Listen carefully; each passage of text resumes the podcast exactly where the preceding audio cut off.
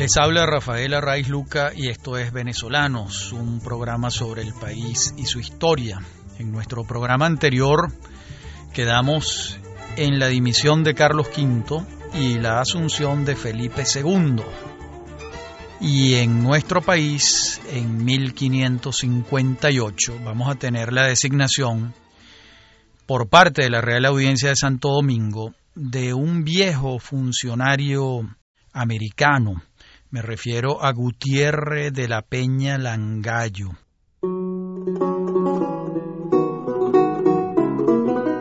¿Por qué digo un viejo funcionario americano? Porque para el momento de su designación como capitán general tenía 25 años en Venezuela, procedía de Toledo. Entre sus servicios ya se contaban el de haber sido capitán, regidor y gobernador de Margarita. Y en este interinato, porque Gutiérrez de la Peña Langallo va a gobernar como gobernador y capitán general dos años apenas, 1558-1559, va a designar a Francisco Fajardo para que conquiste las tierras que van desde Maracapana hasta Borburata, con especial atención al Valle de los Toromaimas, que es el Valle de Caracas, desde donde estamos hablando. Va a ser muy poco tiempo el gobierno de Gutiérrez de la Peña Langallo y va a dejarle el cargo, el mando a otro gobernador que fue Pablo de Collado, o Pablo Collado simplemente. Por su parte, va Gutiérrez de la Peña a designar a Diego García de Paredes para que funde la llamada ciudad portátil de Trujillo. ¿Por qué ciudad portátil? Porque fue una ciudad que se mudó en muchas oportunidades buscando el lugar adecuado para el asentamiento de la ciudad. Pero Diego García de Paredes no es cualquier capitán español en América. También ya tiene mucho tiempo por acá. Su aventura americana comienza en 1524 en Nicaragua y Panamá. De allí se embarca en la aventura de su pariente, de su primo Francisco Pizarro al Perú y le toca estar en el momento en que hacen preso a Atahualpa en Cajamarca. De modo que Diego García de Paredes tiene esa experiencia peruana regresa a España y la corona lo envía a otros destinos, a batallar en África, en Francia, en Alemania, en Sicilia, hasta que vuelve a zarpar hacia América y penetra en el Amazonas con Francisco de Orellana y también tiene un fracaso allí en esa, en esa expedición. Luego desembarca en Margarita, sigue a Cartagena, Coro, el Tocuyo, estamos en 1552 y es cuando recibe las órdenes de fundar la ciudad de Trujillo, cosa que ha debido ocurrir entre marzo y abril de 1558, sin que hasta la fecha pueda probarse el día exacto. Esto es muy común, vamos a, hallar esta circunstancia en, repetidas oportunidades, que no puede fijarse con exactitud el día de la fundación de una ciudad porque no se conservaron las actas. Ya veremos en su momento que esta va a ser la situación de la ciudad de Caracas, como veremos en el momento en que lleguemos allí.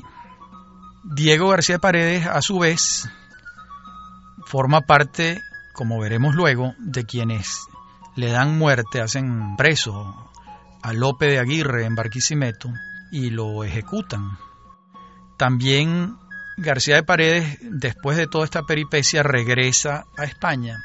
En España es designado gobernador de Popayán, en el sur de Colombia, en la frontera con el Ecuador, en el nuevo reino de Granada, que era como se llamaba.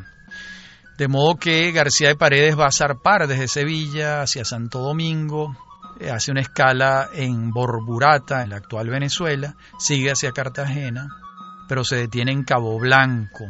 Y en Cabo Blanco es sujeto de una emboscada en un banquete que se le ofrece de manera artera.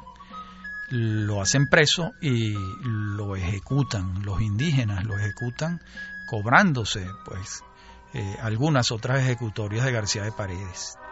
Muere en 1563.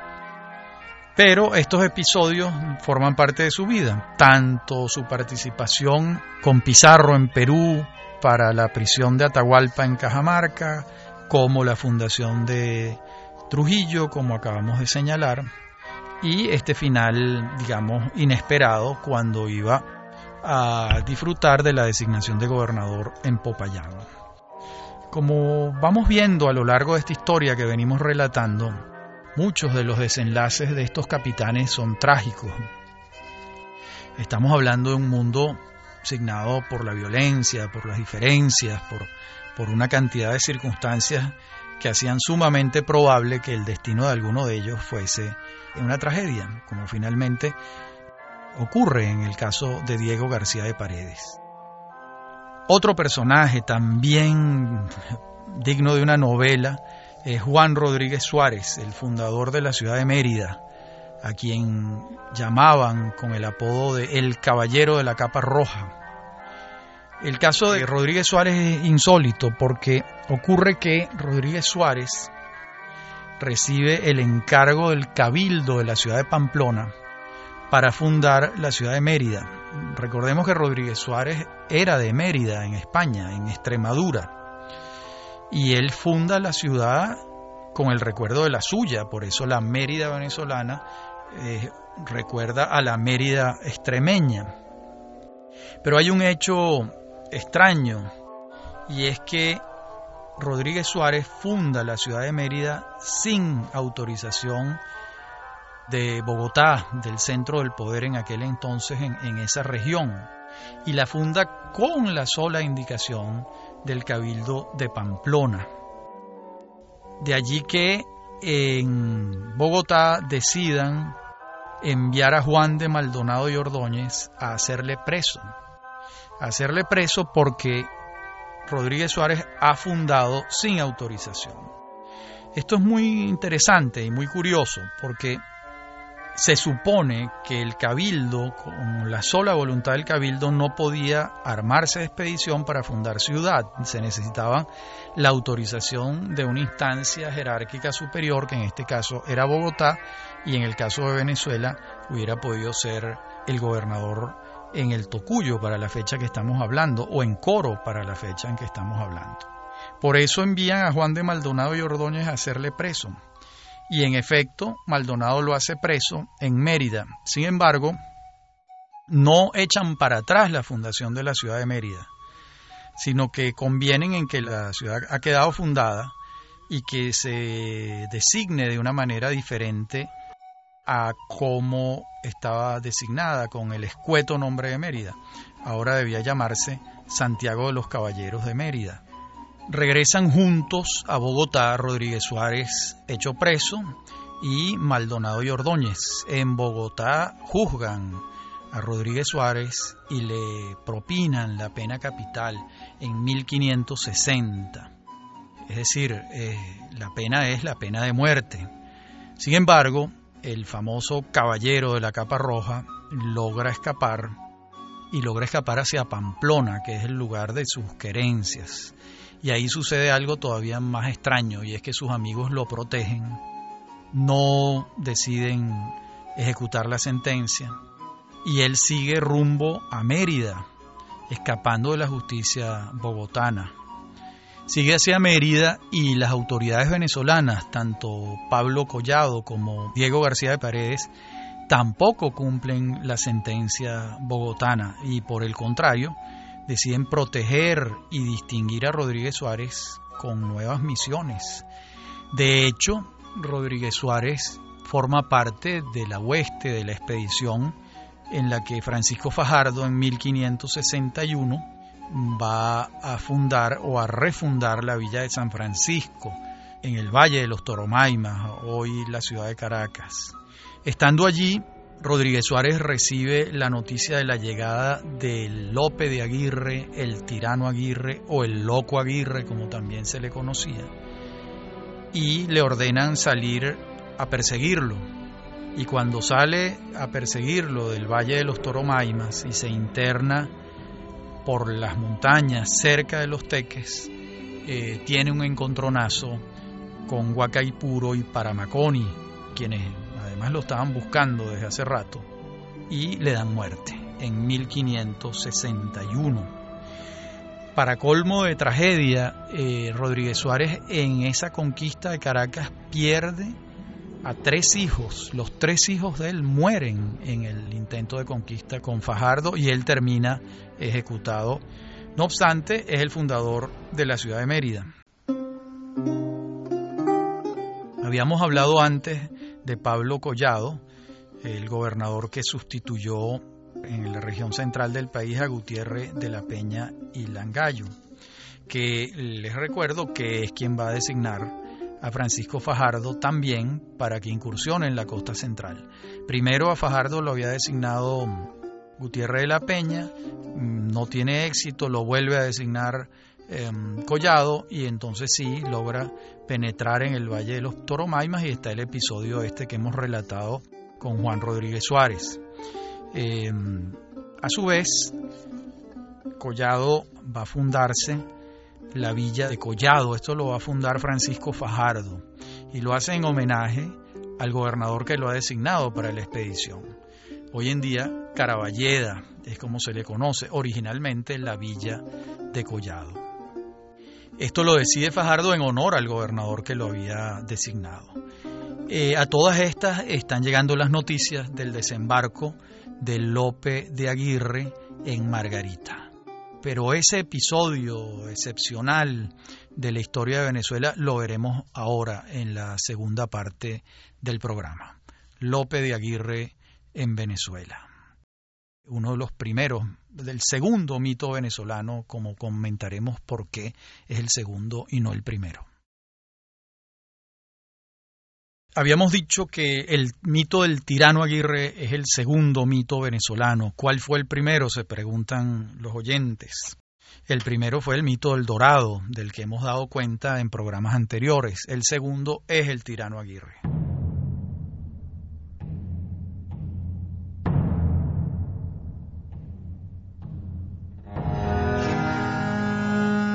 Esto es una aventura verdaderamente excepcional. De hecho, Muchos de ustedes recordarán que Werner Herzog, el gran cineasta alemán, en 1972 estrenó una película que se llama Aguirre, la ira de Dios. Un gran cineasta alemán interesado por la peripecia de este personaje americano de mediados del siglo XVI. Eh, ¿Cómo comienza esta aventura mm, de Aguirre en América.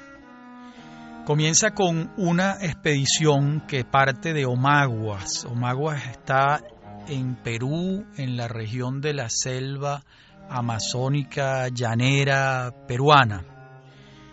Esa expedición parte desde, desde el Alto Perú hacia Omaguas en busca de Manoa, del Dorado. Y en esa expedición va Lope de Aguirre, en la que se ha alistado López Aguirre es nativo de Oñate y había llegado al virreinato del Perú en 1537 y la expedición zarpa en 1559. Dije zarpa porque es una expedición a través de los ríos, una expedición fluvial.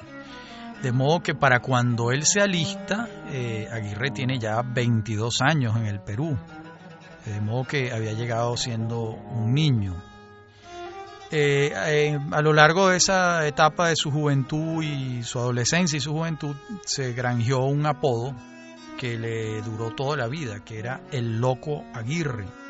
Eh, por cierto, ese apodo cambia cuando en Venezuela termina convirtiéndose en un mito y es el mito del tirano Aguirre.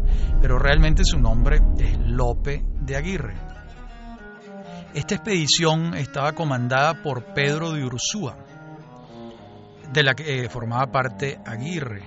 Pedro de Ursúa, por sugerencia de Aguirre, es ejecutado el jefe de la expedición, pero no asume el mando de la expedición Aguirre, sino Fernando de Guzmán.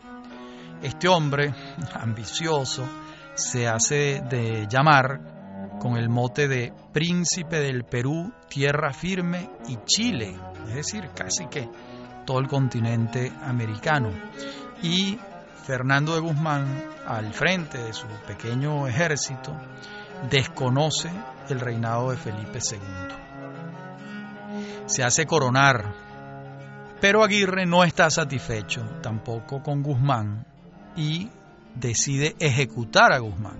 De modo que Aguirre llevaba la ejecución de Ursúa, la ejecución de Guzmán y ahora sí Aguirre asume personalmente el mando de la expedición. Toma una decisión insólita y es que decide ejecutar a Inés de Atienza. ¿Quién es Inés de Atienza? La amante de Ursúa, que ha caído en los brazos de otro soldado, y Aguirre esto lo enfurece. Aguirre tenía un temperamento fogoso y decide cortar por lo sano y ejecuta a la señora también. De modo que estamos frente a un, personaje de decisiones mm, contundentes. Aguirre va avanzando por estos ríos hasta que alcanza el Atlántico en julio y llega el 21 de julio de 1561 a Paraguachí, a la isla de Margarita, y desembarca exactamente en el sitio que hoy en día se conoce como la playa del Tirano. Esa playa, el Tirano, se conoce así porque allí desembarcó Aguirre. Está mes y medio en Margarita y pasa por las armas a todas las autoridades y asola a la población los, mm, bueno, los aterroriza con sus ejecutorias.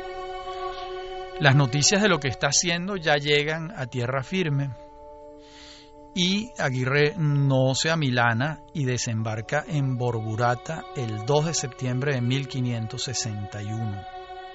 Llega a Borburata y pasa por las armas a todo el que consigue vivo. Se traslada a Valencia y encuentra la ciudad prácticamente deshabitada porque ya han tenido noticias de las ejecutorias de Aguirre y entonces en Valencia es cuando escribe su célebre misiva que se convierte en una proclama y en un desafío al rey de España. Por su importancia voy a leerla. Recordemos que está en un español de otra época. Dice Lope de Aguirre.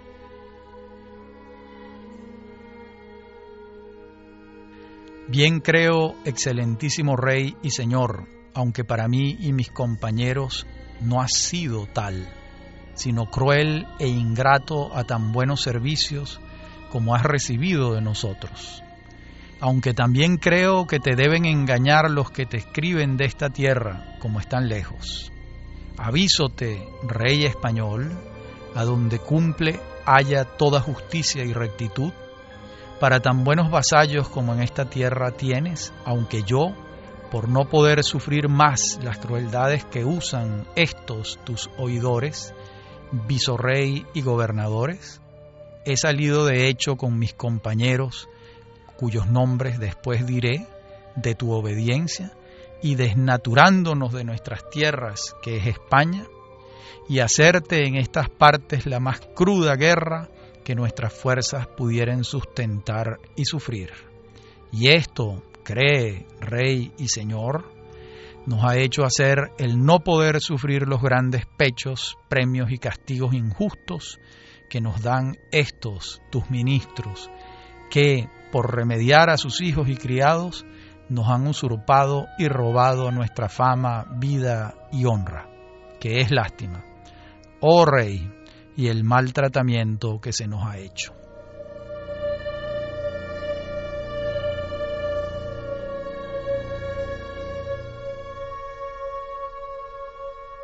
Como ustedes comprenderán, se trata de una declaración de guerra.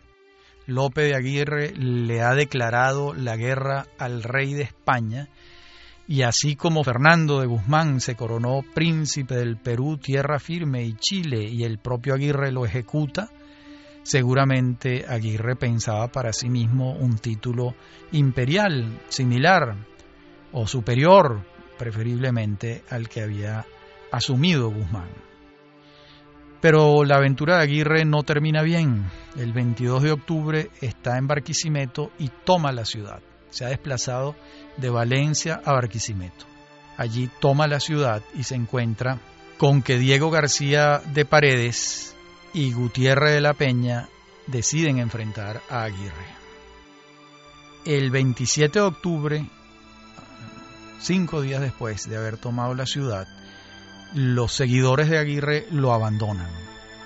Lo abandonan frente a lo que están viendo al ejército de García de Paredes y de Collado. Y entonces él toma la decisión de ejecutar a su propia hija, a Elvira, para que no caiga en manos del enemigo. Le clava varias puñaladas en el pecho y después de que mata a su hija, García de Paredes lo hace preso le hacen un juicio absolutamente sumario, rápido, y lo ejecutan de inmediato. Al ejecutarlo, toman la decisión de descuartizarlo para colocar partes de su cuerpo colgadas en garfios y se exponen esas partes de su cuerpo en la ciudad. Esto verdaderamente dramático y espantoso era práctica común en aquella época para escarmiento de los rebeldes solía hacerse para que ese ejemplo eh, no cundiera y no fuese repetido por otros sediciosos. Ahora, lo más interesante de Aguirre, y esta es su peripecia, es lo que ocurre después, es decir, qué ha pasado con Aguirre a lo largo de la historia. En ese sentido tenemos que señalar un trabajo extraordinario de una profesora alemana, Ingrid Galster, estamos hablando de un libro de mil y tantas páginas, donde ella revisa la recepción de Aguirre en la literatura, en la crónica, en la historia, en el cine, a lo largo de casi 400 años. Y ella va revisando todo esto. El libro se titula La investigación Aguirre o la posteridad arbitraria. Ella pasa revista a cómo fue recibido el episodio de Aguirre en cronistas, historiadores y poetas como Aguado, Juan de Castellano, Fray Pedro Simón, José de Oviedo y Baños. También le pasa revista a cómo fue recibido Aguirre, cómo fue interpretado el episodio de Aguirre por Andrés Bello, por Rafael María Baral, por Caro, por Acosta de Samper, por Torres, por Palma, Baroja, incluso Unamuno, por Blanco Fombona, más cercanos en el tiempo por Vallenilla Lanz, por Arciniegas, por Uslar Pietri, por Otero Silva, por Abel Pose, por el poeta Vicente Gervasi, e incluso toca el tema de la película de Werner Herzog que mencionamos antes, Aguirre, La ira de Dios, que es de 1972. De modo que ella se va a detener muy especialmente en el tratamiento que le da Miguel Otero Silva a Lope de Aguirre en su novela Lope de Aguirre, Príncipe de la Libertad.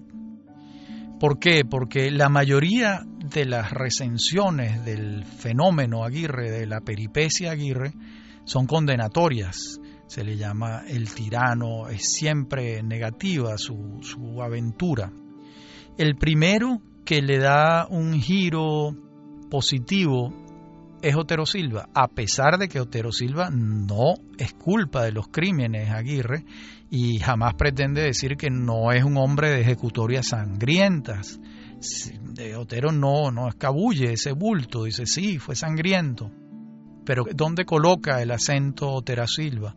En el hecho de que fue el primero que se revela contra la corona española eh, abiertamente, de que desafía al rey, que le dice que no sigue su gobierno y que decide gobernarse por sí solo. También en esta obra se desliza la posible admiración de Bolívar hacia el tirano Aguirre, pero realmente eh, no hay unas pruebas contundentes de que eso haya sido así de manera explícita. En todo caso, lo que sí es muy interesante es que Otero Silva con la novela le da un giro al asunto y coloca el mito en otra dimensión. Esa otra dimensión es la que vamos a seguir revisando en esta tercera parte del programa, cuando regresemos con Lope de Aguirre, príncipe de la libertad.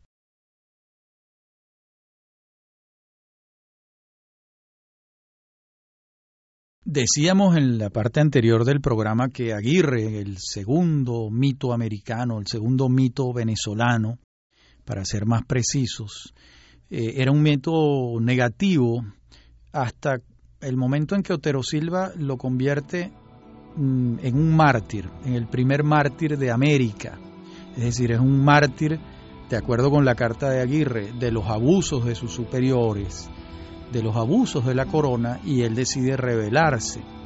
Eh, ahí están colocándose las piedras fundacionales de un mito fundamentalmente de izquierda, a contrapelo del mito de derecha que se había establecido antes, que simplemente sentenciaba que el tirano Aguirre se trataba de un demente, de un delirante, que a su vez era un asesino. ¿Cuál es el punto de inflexión de Otero Silva? no niega que sea un asesino, pero le añade que es un hombre que está batallando por su libertad. De allí el título de su novela, además, Lope de Aguirre, Príncipe de la Libertad, pasa de ser en el mito de un asesino a un mártir. Esto es muy interesante, quizás no sea ni lo uno ni lo otro, ni un mártir de la corona española, ni un asesino a secas, sino un hombre que ha vivido una situación verdaderamente compleja, pero dados los hechos de violencia es imposible pensar que López de Aguirre se trata de un pacifista, un hombre que viene ejecutando a todo el que se le va enfrentando, porque eh, los dados que él ha lanzado es en contra de la corona, él no tiene otra perspectiva que sobrevivir eh, sin la corona de España, cosa que es sumamente difícil y que termina siendo apresado por García de Paredes y Gutiérrez de la Peña y ejecutado. De modo que eh, el destino él ha debido intuir que era ese. Ahora, no deja de ser un personaje histórico muy importante porque se trata del primero que desobedece al rey y desobedece al rey con una carta, con un escrito, con un desafío. Es el primero que lo desobedece de manera explícita. Por supuesto, estamos en 1561. Era imposible que Aguirre pensara desobedecer al rey para instaurar una república. Eso era históricamente imposible porque no habían ocurrido las fundaciones de las repúblicas. Eso va a ocurrir dos siglos después. Entonces, si él desafía al rey de España es para coronarse el rey en sustitución del rey al cual él ha desafiado este lugar en la historia como el primero que desafía el poder del rey, nadie puede escamoteárselo. A Lope de Aguirre, a quien Otero Silva llamaba príncipe de la libertad. Es un personaje imán, la lista que les he proporcionado de autores que lo han trabajado, de cineastas, es asombroso y es un personaje popular en los campos de Venezuela. Cuántas veces no se le decía a los niños para asustarlos, por ahí viene el tirano Aguirre, cuando hay fuegos fatuos en las zonas por donde él pasó, se le atribuyen a la presencia del tirano Aguirre, una especie de coco, ahí viene el coco en las leyendas populares venezolanas. Y bueno, en esa misma medida se va tejiendo la sustancia de este mito. Veamos ahora a un otro hecho ya al margen de Lope de Aguirre, y es a una cédula de 1560 que firma la corona española, según la cual cuando está ausente un gobernador, por lo general por su muerte, quien lo sustituye de inmediato de manera de no dejar vacíos de poder es el alcalde. Esta cédula tiene mucha importancia porque le otorga un poder especial a los cabildos y va a estar en vigencia desde 1560 hasta 1737, casi 200 años de vigencia, lo que refrendaba el poder de los cabildos en América. Quienes van a cambiar esta cédula van a ser los Borbones dentro de las reformas borbónicas que en su momento veremos. ¿Por qué es tan importante? Porque viene, como les decía, a refrendar el poder del cabildo. ¿Y qué es el cabildo? El cabildo era una institución de origen castellano, muy al uso en la Edad Media, que se concentraba en el gobierno urbano y que en España fue perdiendo fuerza, pero que en América fue ganando fuerza, paradójicamente. Mientras en España la perdía, en América la ganaba. ¿Por qué? Porque América estaba muy lejos y los cabildos comenzaron a funcionar como unos organismos de poder real en la ciudad, cuya existencia impedía que se crearan grandes vacíos de poder. ¿Cómo estaban integrados y a qué se dedicaban los cabildos? Se dedicaban fundamentalmente a la atención de los mercados, de los víveres, a las tareas de policía y a las ordenanzas que establecían, ¿verdad?, las pautas para la vida urbana ordenada en aquellas protourbes o en aquellas ciudades que estaban apenas comenzando su historia. Estaban formados por el alférez real, que era un cargo honorífico, el alguacil mayor, que era el encargado de la policía local del cabildo, el fiel ejecutor, que era el encargado del abasto de la ciudad, es decir, de la distribución de los alimentos, de que la ciudad estuviese abastecida. También lo integraba el depositario general, que recibía prendas en garantías de litigios. El escribano, que llevaba por escrito todos los asuntos del cabildo. Los procuradores de número, que atendían los pleitos de los vecinos y los alcaldes provinciales, que eran los, los encargados de la vigilancia extraurbana. Todos estos cargos, a partir de esta cédula, estaban en venta. ¿Cómo en venta? Se preguntarán ustedes. Sí, la corona siempre estaba sedienta de recursos, siempre necesitaba recursos y colocaba en venta los cargos, de manera de que esos cargos los compraban quienes tenían recursos en la ciudad. Eso condujo obviamente, a que se fuese creando una suerte de oligarquía urbana y que los integrantes del cabildo eran forzosamente los adinerados, los ricos de la ciudad, que eran los que podían comprar estos cargos. De allí que alrededor del cabildo fue creándose una suerte de oligarquía urbana importante, porque no olvidemos que el organismo colonial desde donde parte la mecha, la llama de la independencia va a ser el cabildo. El mismo cabildo del que estamos hablando en este momento en 1560. Va a ser, van a ser los cabildos de 1808, 1810 y años posteriores en América, desde donde surja la llama de la independencia. De modo que la importancia de estos organismos colegiados a lo largo de prácticamente tres siglos de historia colonial va a ser muy grande, porque allí es donde se va a ir formando esta suerte de estamento social que va a proponer la independencia siglos después, pero que va a tener al cabildo como el único espacio donde ejercer el poder político de la ciudad y va a ser una suerte de gimnasio para los gobiernos propios, vamos a decirlo así, de campo de entrenamiento para aquellos gobiernos propios eh, de mucho tiempo después. ¿Por qué termina esta facultad de los cabildos de designar al sucesor del gobernador ausente? Por las reformas borbónicas que señalamos antes. Y las reformas borbónicas habían detectado con mucha claridad que se había formado un estamento, el de los criollos, alrededor del cabildo, que iban avanzando en sus pretensiones y que la corona veía con desconfianza, con recelo, con precaución. De allí que las reformas borbónicas van a limitar fundamentalmente el poder de los cabildos y le quitan esta atribución. A partir de entonces, de 1737, al gobernador ausente no lo sustituye el alcalde de la ciudad, sino lo sustituye el teniente del gobernador, es decir, su segundo a bordo, lo que es una desmejora de la condición de los cabildos y de su peso específico dentro de la organización. Junto con esta historia de los cabildos, que es interesantísima y a la que regresaremos, tenemos también la fundación de San Cristóbal por parte de Juan de Maldonado y Ordóñez, que lo habíamos visto antes.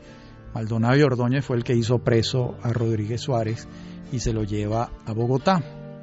¿Por qué se funda San Cristóbal? ¿Y quién ordena la fundación de, San Cristóbal?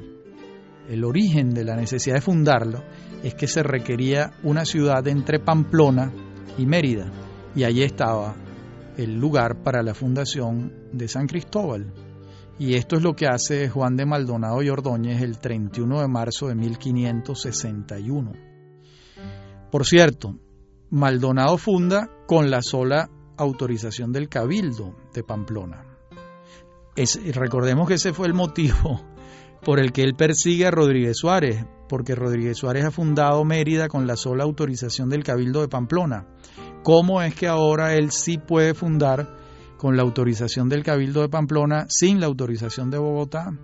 Eso es lo que nos lleva a pensar que la animadversión entre Maldonado y Ordóñez y Rodríguez Suárez era mayor y la excusa de no haber fundado con autorización de Bogotá era propiamente una excusa para que Maldonado persiguiera a Rodríguez Suárez. En todo caso, es evidente que Mérida y San Cristóbal van a ser fundadas por decisiones del Cabildo de Pamplona y a su vez va a ser la manzana, las manzanas de la discordia entre estos dos personajes de aquel tiempo, lo que nos revela muy claramente que no había unidad de mando, que había diferencias de criterios y que habían enfrentamientos muy serios entre unos conquistadores y otros, entre unos capitanes y otros, que la corona estaba muy lejos de la unanimidad en sus ejecutorias en América. Cuando regresemos, veremos entonces eh, el episodio de Alonso Bernaldez, un nuevo gobernador que viene a apagar fuegos. Ya regresamos. Hablamos antes de la llegada del gobernador Alonso Bernaldez. ¿Por qué llega? Bueno, llega porque el gobernador anterior, Collado, no ha enfrentado él directamente el desafío de Aguirre y ha enviado a García de Paredes y a Gutiérrez de la Peña Longallo. De modo que esta circunstancia habla de una cierta cobardía por parte de Collado, o dicho eufemísticamente, un exagerado sentido de la conservación personal. Es decir, cómo es que hay un desafío de esta magnitud y no sale Collado a enfrentarlo, sino que envía a unos capitanes tenientes en su nombre. De allí que eh, Bernaldez tenga que venir con títulos en la mano, lo destituye y le sigue un juicio de residencia. Antes hemos hablado del juicio de residencia, pero conviene recordarlo. El juicio de residencia se hacía en el momento en que terminaba su trabajo un gobernador. El gobernador entrante escuchaba la opinión de los vecinos, de los cercanos, escuchaba la relación de sus ejecutorias y tomaba una decisión. En este caso, al seguirle el juicio de residencia a Collado, sale muy mal parado de la investigación, por decirlo menos, por esta cobardía que manifestó en el momento de enfrentar al tirano Aguirre. De modo que Bernaldez decide oír a la defensa de Collado y no toma decisión, sino que lo envía a España. En España la suerte de Collado es mejor que la que iba a tener en América porque el Consejo de Indias, que funciona en este caso como tribunal, escucha las distintas versiones y deciden darle el veredicto de tres años de prisión, sin que se ejecutara la sentencia de muerte que era la que estaba prevista inicialmente. Por otra parte, Bernaldez va a enfrentar una cantidad de problemas, entre otros los lugares por donde va a pasar el tirano Aguirre quedan desolados, en desbandada, en una situación muy compleja. Eh, ese va a ser el caso en particular de Margarita, donde Pedro González Cervantes de Albornoz, por indicación de, de Bernaldez o viviendo la misma circunstancia de Bernaldez, se encuentra con que la población está en desbandada, no quieren vivir cerca de la costa, eh, temen el regreso de un, de un cataclismo parecido al del tirano Aguirre que ha pasado por las armas a medio mundo en Margarita. Y González Cervantes de Albornoz le toca convencerlos de que funden ciudad un poco más adentro, un poco más lejos. Y es cuando se funda la ciudad de la Asunción en 1562 hasta el día de hoy en el mismo sitio y la Asunción está alejada de la costa, protegida de la costa. Si va a desembarcar otra turba, otro cataclismo como el de Aguirre, pues entre la costa y la ciudad, pues habrá unas posibilidades de defenderse mejores, más, más eficientes. Recordemos que hay dos villas anteriores a la fundación de la Asunción en Margarita. Mm, me refiero a la del Espíritu Santo, y al pueblo de Santa Lucía. Luego eh, tenemos que a Bernaldez, ya en el centro del país, lo va a sustituir el licenciado Alonso Pérez de Manzanedo, quien llega a Coro el 3 de septiembre de 1562, pero fallece muy, muy pronto y tiene que retomar el mando otra vez Bernaldez, quien va a estar de gobernador entre 1564 y 1566. En este caso, Bernaldez es nombrado de manera interina por la Real Audiencia de Santo Domingo, hasta tanto la península no nombre un gobernador con todas las de la ley y sin la condición interina que tenía Bernaldez. Esto lo hemos visto en repetidas oportunidades. Mientras la península, es decir, la corona directamente nombra gobernador, los gobernadores interinos los nombra la Real Audiencia. Y mientras la Real Audiencia les llegan las noticias y no se puede crear un vacío de poder, y quien sustituye de inmediato al gobernador que ha muerto es el alcalde.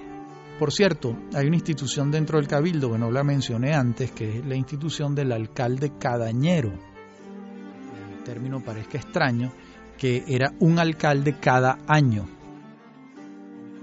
Entre los integrantes del cabildo, que era un organismo colegiado, se escogía a una persona para que fungiera de alcalde durante un año y todos los años en enero cambiaba el alcalde.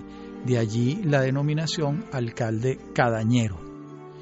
Bueno, eh, les decía que en el caso de la muerte inmediata del gobernador lo sustituye el alcalde cadañero y una vez llegada la noticia a Santo Domingo I, Santo Domingo nombra un gobernador interino, que es el caso en dos oportunidades de Bernaldez, Bernaldez con L, no con R, eh, quien va a ser de nuevo gobernador entre 1564 y 1566. Esta es la etapa, ¿verdad?, en la que van a aparecer los piratas en América. Pero es el tema sustancial de nuestro próximo programa. Eh, cuándo aparecieron, qué periodos podemos advertir en ellos, qué autores nos van a auxiliar en la organización de, de, este periodo de piratas, bucaneros, filibusteros y corsarios, que son las cuatro denominaciones que vamos a manejar en el programa que viene. Por lo pronto adelantemos que entre los primeros que aparecen por nuestras costas van a ser John Hawkins y Jean de Bontemps, un pirata inglés y un pirata francés. Estamos hablando de 1565, aunque está la mm, quema de los restos de la ciudad de Nueva Cádiz en Cubagua por parte de unos piratas en 1543.